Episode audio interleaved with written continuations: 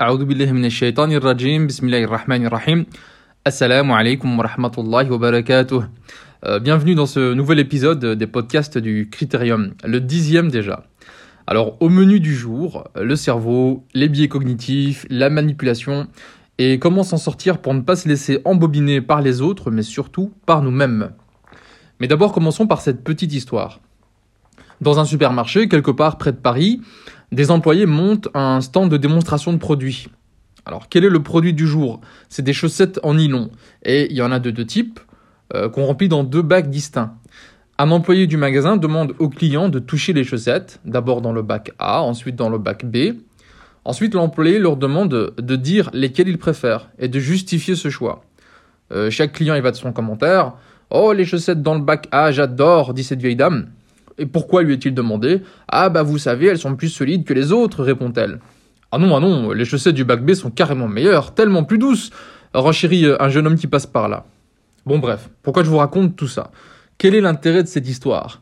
Eh bien l'intérêt réside dans le fait que tout est faux ou presque. L'employé est en fait un scientifique qui mène une expérience et les clients en sont les cobayes. En réalité, les chaussettes du bac A et celles du bac B sont exactement les mêmes.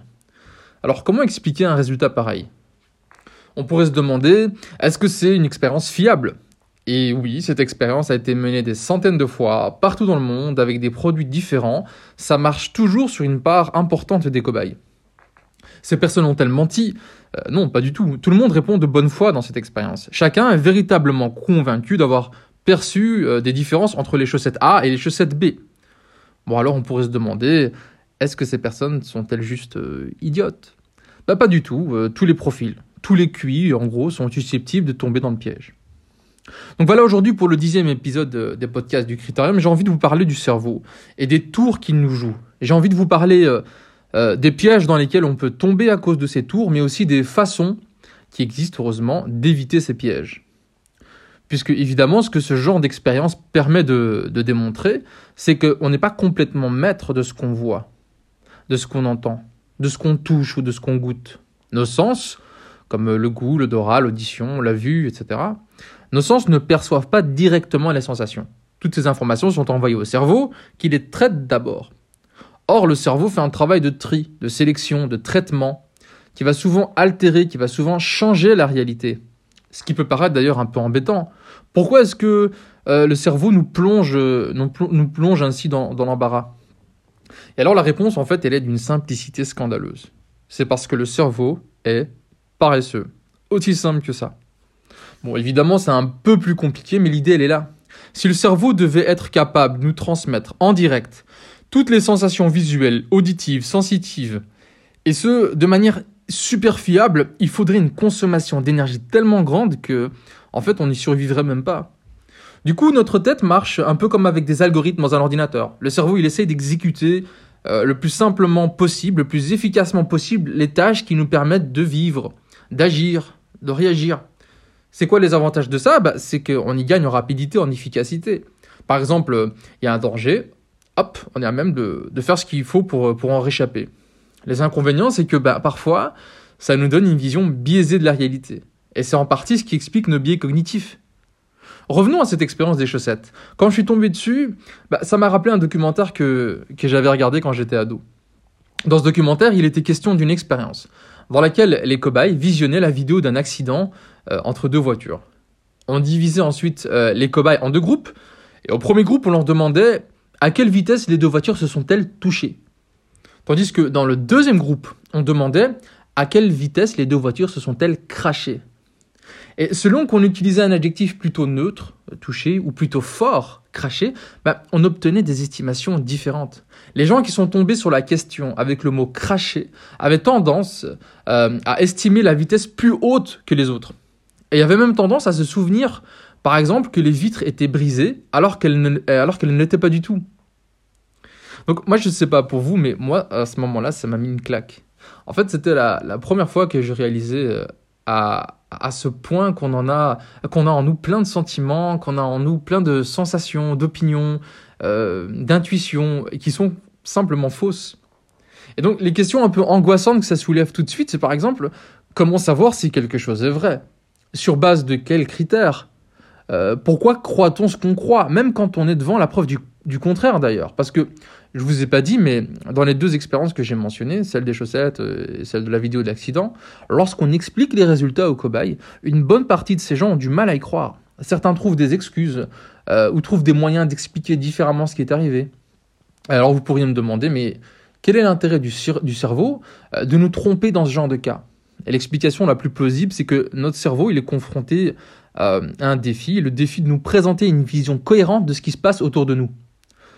Dans l'exemple de l'expérience avec les chaussettes, si une personne, surtout une autorité, nous demande de comparer deux produits, notre cerveau va tout faire pour nous faire ressentir une différence, même lorsqu'il n'y en a pas. Et c'est pire si on a justifié nos préférences. On aura encore plus de mal à reconnaître qu'on est tombé dans le piège. Parce qu'en effet, euh, euh, admettre qu'on est à ce point facile à manipuler, c'est douloureux pour notre ego. Ça brise l'image cohérente que le cerveau se construit et nous raconte. Euh, pour l'exemple de l'expérience avec la vidéo de l'accident, c'est un peu similaire. Une fois qu'on induit le cerveau dans un certain cadre, en lui posant une question orientée il a tendance, le cerveau, à construire a posteriori un récit qui va correspondre à ce cadre. Et dans cette expérience, il a même été possible de créer de faux souvenirs chez les cobayes. Et, ça marche bien, et assez facilement, ça qui est, effrayant. Bon, des expériences du genre, il y en a des centaines. Alors certaines sont, très amusantes, euh, plutôt drôles, d'autres sont plus inquiétantes tout simplement à cause des conséquences fâcheuses que ça peut entraîner. Par exemple, si des biais cognitifs euh, concerne les juges, ça peut poser la question de la justesse de certains verdicts lors des procès. Et on aura l'occasion, Inch'Allah, de revenir longuement sur ces expériences et les leçons qu'on peut en tirer en podcast, mais aussi en publication sur mes, réseaux sociaux. D'ailleurs, venez sur Instagram, venez sur Facebook. Euh, c'est assez calme, mais j'ai plein d'idées et de trucs à vous proposer les prochaines semaines, Inch'Allah. Par exemple, je vous proposerai cette semaine trois ouvrages que je vous conseille sur ces questions et qui sont passionnants. Bon, revenons à nos moutons. En tout cas, ce constat. Ce constat euh, fait partie des raisons qui m'ont amené à lancer le projet Le Critérium. J'ai envie de me poser la question, j'ai envie de vous poser la question, et maintenant, que fait-on de tout ça? Ok, notre cerveau nous joue des tours, c'est un fait. Doit-on se résigner? Évidemment et heureusement, non. Pourquoi? Premièrement parce que être conscient de tout cela, comprendre comment marche notre cerveau, comment marche notre esprit, euh, décrypter tous nos biais, nos faiblesses, c'est être en mesure de tomber moins souvent dans les pièges et les tours que nous joue notre cerveau. Si je sais que ma voiture a un problème au niveau du frein, même si je suis pas en mesure de réparer ce problème, je sais au moins que je dois être prudent sur la route et je vais pas prendre des virages comme un fou. De la même manière, si je sais que mon cerveau aime jouer des tours, si je sais que j'ai tendance à me laisser berner et bercer par des illusions, Peut-être effectivement qu'il n'y a pas de recette miracle pour empêcher ça. Mais au moins, je veux être plus attentif.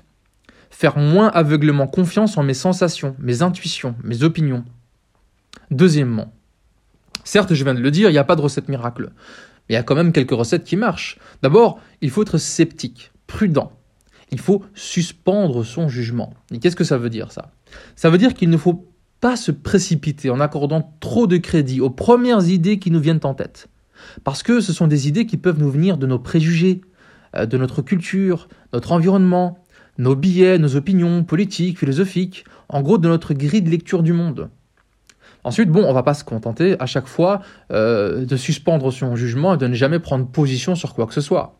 Si on veut se faire une opinion éclairée, il faut être méthodique, il faut être rigoureux et il faut y aller pas à pas. Et comment faire? C'est la question que je me suis posée il n'y a pas très longtemps après une discussion en famille en fait, certains d'entre nous étaient convaincus euh, de pouvoir déceler une différence de goût entre le coca zéro et le coca normal.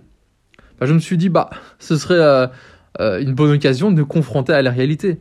Puisque, comme on l'a bien vu, nos intuitions et nos sens sont faillibles, plutôt que de rester campés sur nos certitudes, on suspend notre opinion, on suspend notre jugement, et on essaie de mettre en place une expérience rigoureuse pour trouver la réponse la plus objective possible. Qu'est-ce qu'on a fait? Tout simplement, on a organisé une petite dégustation à l'aveugle. Donc on devait se boucher les yeux, les oreilles, et dans un ordre aléatoire qui était décidé par un, ordinateur pour limiter le plus euh, les, les, billets possibles. Donc dans un ordre aléatoire, on a bu tantôt une gorgée de, coca normal, tantôt une gorgée de, coca zéro. Quel est le résultat? Devinez un petit peu. Ben, on n'a absolument pas réussi le test. On n'a pas fait meilleur que le hasard, comme on dit dans le jargon. C'est-à-dire que si on avait tiré les résultats à pile ou face, ben on aurait eu les mêmes résultats. 50% du temps, on avait vu juste, 50% du temps, on s'était planté. Bref, un échec lamentable. Mais euh, au fond, est-ce vraiment un échec?